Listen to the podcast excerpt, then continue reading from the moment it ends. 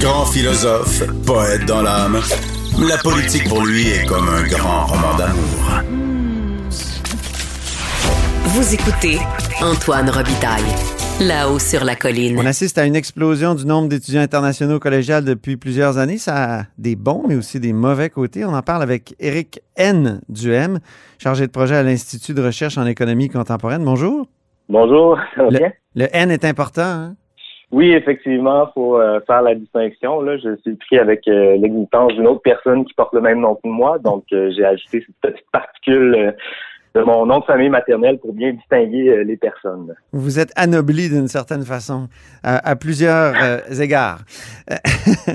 Donc, le, le nombre d'étudiants internationaux vraiment au collégial, il a explosé, on l'a dit.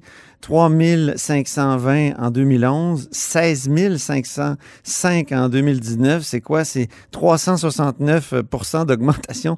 Comment ça s'explique exactement? Euh, ben, il y a différents éléments qui entrent en jeu au niveau de l'augmentation des effectifs étudiants internationaux.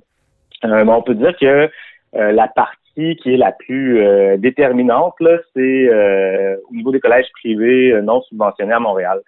Euh, donc, les collèges privés non subventionnés, euh, dans leur cas, là, les, les effectifs étudiants internationaux sont passés de 338 à 5720 euh, de 2011 à 2019. Donc là, c'est une augmentation de presque 1600 Donc, c'est eux qui ont beaucoup joué dans la balance.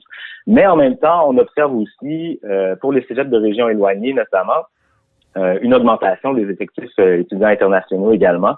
Euh, donc, il y a dans le cadre des cégeps euh, de régions plus éloignées un poids relatif, donc euh, l'im- l'importance des effectifs étudiants internationaux qui est de plus en plus élevé. Là, donc, c'est 10% à peu près dans ces régions éloignées. Puis dans certains cégeps, ça peut même représenter jusqu'à 35 là, des effectifs étudiants en 2019 qui étaient recrutés à l'étranger.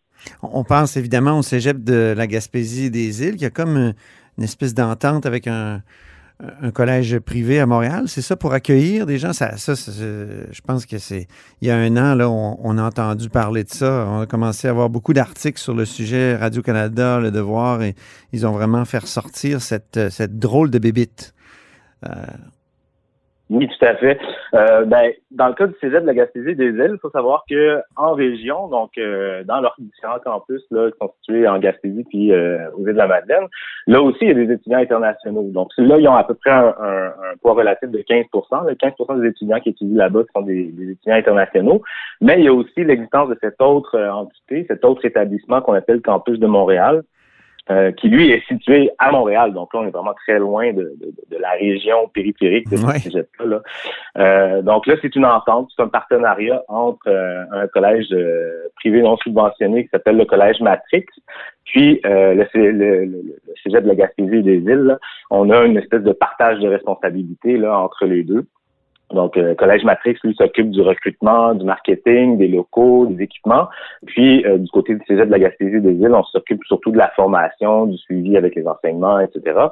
Et donc, euh, là, oui, effectivement, on a assisté à une, explosion du nombre euh, d'étudiants internationaux dans ce euh, dans cet établissement-là, là, euh, qui était en 2019, on parlait d'autour de 1700 étudiants, puis là, on serait, on aurait largement dépassé euh, ce seuil-là là, l'année d'après. C'est en février Donc, c'est bon. 2020 qu'on a pris conscience de ça.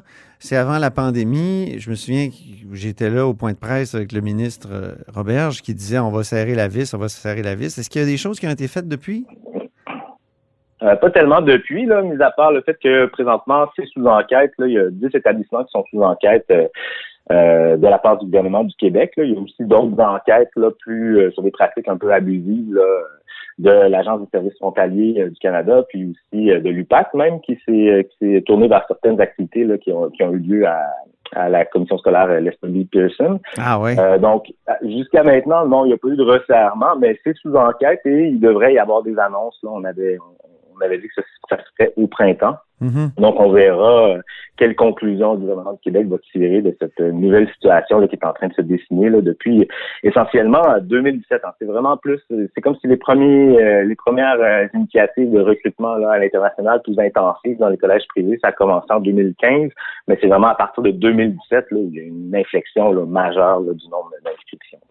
C'est un, vieux rêve quand même, l'internationalisation de l'éducation québécoise. Je me souviens, moi, j'ai déjà écrit euh, quand j'étais euh, euh, rédacteur, j'étais pas journaliste à, l'époque, un document sur, c'était à l'époque, écoute, le ministre, c'était Sylvain Simard.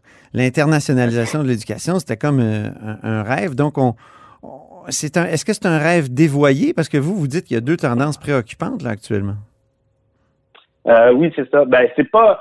Je dirais que là, on est devant une dérive potentielle, là, une dérive commerciale euh, à Montréal. Puis aussi, on voit, même en région éloignée, euh, on voit prédominer des arguments qui sont d'ordre plus pragmatique, c'est-à-dire contrer les baisses d'effectifs étudiants, puis aussi parvenir à recruter là, des formations qualifiées dans certains secteurs clés de l'économie. Ouais. Donc, oui, il y a une dérive à ce niveau-là. Le premier document produit par le gouvernement du Québec sur la question de l'internationalisation, ça remonte à 2002. Oui. Donc là, on voyait, on voyait, ça s'appelait Pour réussir l'internationalisation.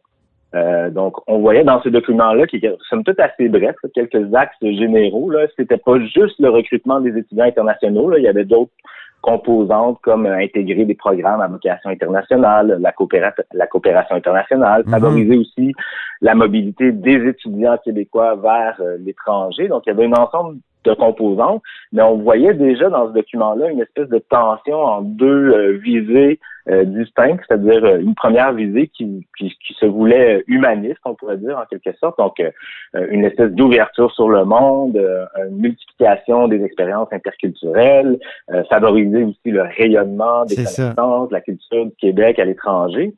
Mais on voyait déjà aussi l'autre tendance, un autre discours, un contre-discours, où là, on misait sur euh, davantage les intérêts économiques. Donc, euh, intérêts économiques puis intérêts plus pragmatiques. Donc, cette idée qu'il y a à l'heure actuelle un marché mondial euh, pour la formation à l'enseignement supérieur, puis que le Québec devrait se positionner puis parvenir à tirer parti de ce marché-là. Mm-hmm. là, ce qu'on voit, c'est que plusieurs années après, ben, les collèges privés euh, non subventionnés, eux, ont très bien vu une occasion d'affaires euh, récemment. Puis là, ça, ça a littéralement explosé. Mais c'est ça qui est le problème, c'est qu'on voit euh, les intérêts économiques puis les intérêts plus pragmatiques prendre le dessus sur l'autre visée qui était davantage humaniste. puis ça, c'est un problème quand même, parce que pour, il faut jamais oublier que la mission première des établissements d'enseignement, c'est l'éducation, c'est l'enseignement. Donc, faut pas que ce genre d'objectifs secondaires viennent compromettre euh, la qualité des formations qui sont offertes. C'est ça. Puis les effets collatéraux aussi, c'est l'anglicisation de Montréal, il faut le dire. Parce que surtout euh, plusieurs de ces de ces euh, comment dire de, de, ces diplômes là rapides, ça se fait en anglais. L'enseignement se fait en anglais. C'est ça. Ben ça, c'est une résultante, je pense, de ce que j'ai appelé une dérive économique là actuellement à Montréal. C'est pas juste euh, la question linguistique qui est importante, mais il y a un resserrement, en fait, assez généralisé de, des inscriptions autour de certains paramètres de plus en plus uniformes. Donc, euh, oui, il y a la question euh, linguistique. Donc là, c'est presque, d'après les données provisoires de 2019, c'est presque 55 des étudiants internationaux qui sont inscrits dans des établissements euh, de langue anglaise, dont la formation est offerte en anglais. Euh, mais il y a aussi euh, de plus en plus l'explosion des formations courtes, donc des attestations d'études collégiales. Puis de plus en plus aussi, ce qui est dominant, c'est les, les, techniques administratives. Donc là, on serait à on serait à presque 60 là, des, inscriptions qui sont dans des techniques administratives. c'est ça. Puis je comprends aussi que en, en vous lisant, c'est que ça coûte plus cher que ça rapporte. Donc, euh, l'État n'est même pas gagnant. Ben, c'est ça qui est, qui, est pas toujours évident à calculer. C'est-à-dire que, bon, si pour les collèges privés euh, non subventionnés, euh, eux ont vu une possibilité de croître, de faire croître leur organisation, puis aussi de, vendre à prix très élevé des formations. ça va jusqu'à 25 000 par année. Puis aussi pour les firmes de recrutement, c'est une occasion d'affaires, ils prennent quand même une grosse commission sur chacun des étudiants qui parviennent à recruter. Donc là, il y a l'air d'avoir une dimension assez euh, lucrative du côté des collèges privés non subventionnés. Euh, du côté de la du réseau public des cégeps de régions éloignées, effectivement, on pourrait dire ça coûte cher parce que euh, le, ce qui est à la base ou ce qui, ce qui, stimule le fait pour les cégeps de régions éloignées d'aller recruter euh, à l'étranger, c'est l'existence d'une enveloppe assez importante qui permet d'exempter les étudiants internationaux euh, des droits de scolarité. Donc, ça Ah. représente 50 millions par année là, de mesures d'exemption là, au niveau du gouvernement du Québec. C'est surtout le réseau public qui tire parti de cette enveloppe-là. Mais cette enveloppe-là, il faut se rappeler quand même qu'elle existe pour des raisons qui sont extérieures au réseau collégial lui-même. C'est-à-dire que Mm.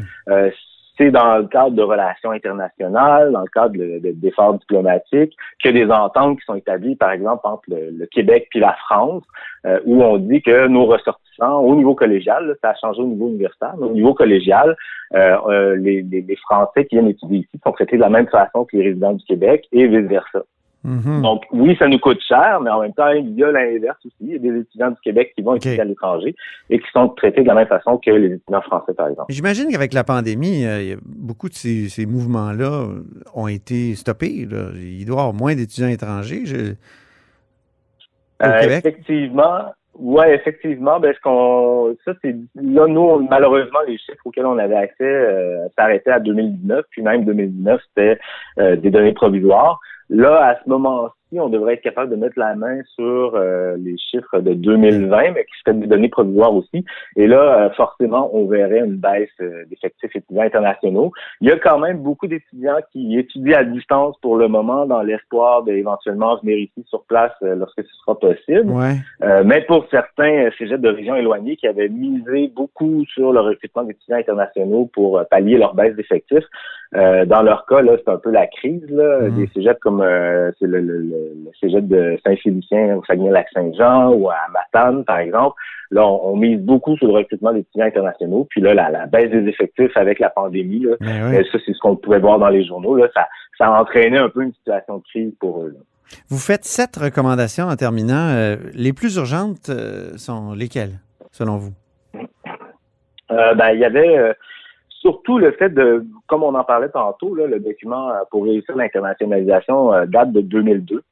Donc, euh, 20 ans, presque 20 ans plus tard, là, ce serait le temps, je pense, un peu de, de, de repenser la formule, puis de, de, de, de, de, de produire un document d'orientation stratégique assez clair, là, où on réitérait, par contre, de façon très importante, le fait que la mission première des établissements collégiaux, c'est l'enseignement. Donc, d'abord l'enseignement. Ensuite, si on peut parvenir à atteindre des objectifs secondaires comme contrer la baisse des effectifs ou aller recruter dans certains dans certains secteurs clés de l'économie, euh, ça peut être compatible, mais il faut s'assurer que euh, la qualité de la formation est au rendez-vous. Et ça, c'est vrai pour les collèges publics, mais aussi pour les collèges privés euh, non subventionnés. Donc, puisque les inscriptions sont, sont ça explose euh, complètement. Là. On passe de souvent, là, quand on regarde les données, là, de, de quelques dizaines à quelques centaines à plus d'un millier d'étudiants dans l'espace de trois ans.